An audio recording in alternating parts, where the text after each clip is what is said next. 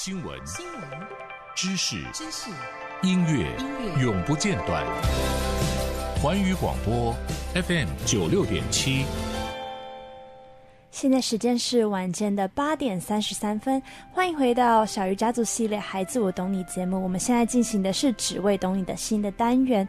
那在上一段呢，我们跟马医师谈到，嗯、亲子沟通的问题不单只有在沟通时会产生，在孩子还不会说话的时候，那些肢体语言就已经开始表现出沟通的这个问题了。那想请问医师，那我们常常听到说，要对孩子展现出爱的表现，那请问什么是爱的表现呢？对，就从刚刚这个 still face 实验，好，木兰的脸这个实验，你会发现哦，其实爱哈，它的这个最基本的表现还不是用言语哦，比如这个，还、嗯、或者是送个卡片啊，送个花，都还不是。好，所以真正的爱的表现就是真心看见并给予回应，真心看见，然后给予回应，适当的回应。对，我举个例子，大家就可以理解哈，就是你一定会曾经遇到过那个，比如说两个孩子一直在玩，不想去睡觉的时候，嗯，是对不对？那这时候爸一般的爸爸妈妈就会探头到房间说：“怎么那么晚了还不休息？快点把玩具收一收，快点去睡觉。”你觉得孩子会不会听？应该就算会听，也是很被迫式的，就是要遵循这个命令吧？对，要么就是他们会想要继续玩，嗯，要么就会他会觉得很挫折。挫折在哪里呢？就是说，嗯、呃，我我玩了一整个晚上，好，其实不是他他孩子的感受是我辛苦了一个晚上，好，我盖的这个城堡，爸爸怎么都没看到。哦，妈妈怎么都没有欣赏一下，是，然后一探头进来就是叫我去睡觉，你觉得这个挫折大不大？嗯，对于一个孩子而言，应该是一个很大的挫折，就是呃，家长没有看到他的努力，他的付出，对，所以这时候。真正的爱的表现是怎么做呢？就是真心看见并给予适当的回应。好，你要进到房间里，好，坐下来说：“哎，小明、小华，你们在做什么？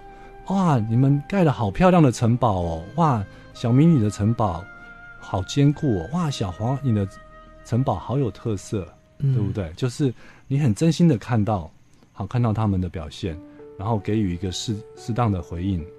好，然后妈妈可以陪你玩一下吗？”好，就陪着孩子，好，很深刻的互动，然后互动个几分钟之后再说，今天有点晚喽，我们今天是不是，哎，再玩五分钟就休息了？嗯，你觉得这时候孩子会不会就很开心的配合了？对。而且马医师刚刚有特别讲到说要真心的去看见，因为可能很多家长也有做到说要去做回应这件事情，可能就是说哇，你做的好棒，好，那我们休息了。可是 就是有点太敷衍，其实小孩也是感受得到。所以马医师刚刚特别讲到说要真心的去看见，然后真的就像如同之前我们讲，就是很多关于呃亲子沟通啊，然后真的去称赞，看到他的。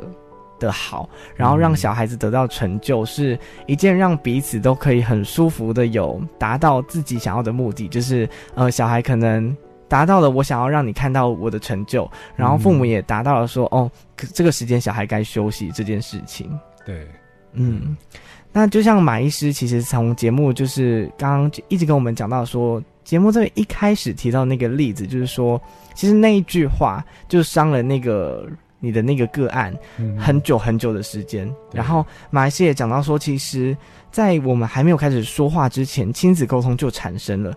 那这时候我们就会好奇说，那如果是这样子，无形中的影响，会不会有一些心结在小时候就产生了？但是什么时候就有可能产生这样子的心结呢？对，因为很多家长哈，比如来看门诊，好像孩子非常的叛逆。嗯然后看到爸爸妈妈跟看到就像看到仇人一样，然后爸爸妈妈都觉得很冤枉，就说我对他都很好啊，好，然后都有求必应啊，好，怎么会为什么孩子会对我们态度这么差？其实你要再往前往前往前看，我的观察是很常在差不多两岁的时候，哈，那个心结就已经结下了。两岁哦，嗯，我我讲一个关键哈，两岁是人生第一个叛逆期。两岁就有叛逆期，刚会站、刚会走路的孩子，他会做什么？会，你们还没有小朋友？嗯、对对，爸爸妈妈一定知道，小凤会一直试探自己的能耐有多少。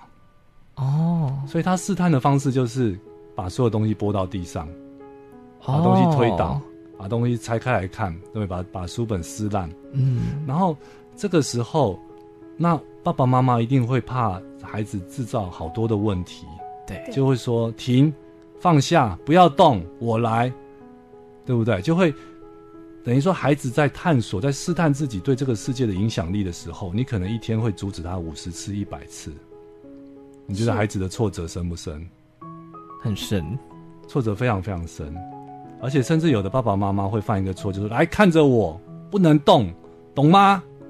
啊，对不起，这个不不舒服的感觉就跟你的脸连接在一起了。哦，没错。好，那最糟糕的示范就是，那个我之前看过一个爸爸哈，就是他来看诊，小朋友在外面很吵很闹，然后爸爸就说过来，啪一巴掌打他脸上。就是出来看医生还这么这么不乖，不给我面子。那他这个爸爸叫孩子看着我，然后啪一巴掌。那你这个这一巴掌的痛，还有这个屈辱，还有爸爸的脸，就会一辈子连接在一起了。对，对不对？是不是就是这个等等于像 CD 的光光碟上面刻了一个刻痕一样？嗯，这是一辈子没办法磨灭的。那可能。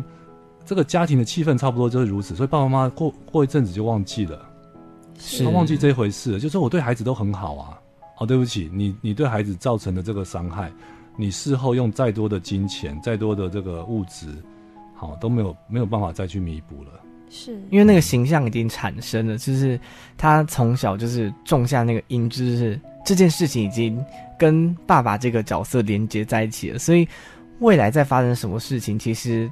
一样会记得当初的那个画面，你会知道哦，我们现在很好，我们现在可以沟通。可是我们之前发生过这件事情，对，而且那个是存在潜意识里面的，嗯，就是一辈子都很难去磨灭的。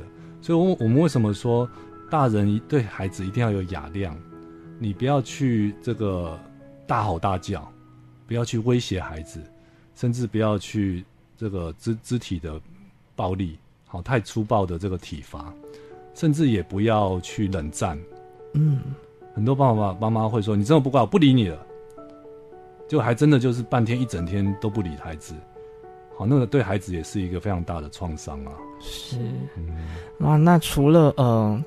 马医师刚刚提到，其实是大人要对小孩有雅量。然后我觉得在这一节最重要的就是马医师有提到说，其实大人对孩子要真心的去看见，然后适时的给予回复。这件事情其实是不管你们有没有言语上的沟通，其实这样子在两者相互的交流之中，那是一个最好，然后两者都舒服的一种方式。嗯，那因为时间的关系，我们必须进一段广告。广告之后，我们再请马医师继续和我们分享喽。我们进广告。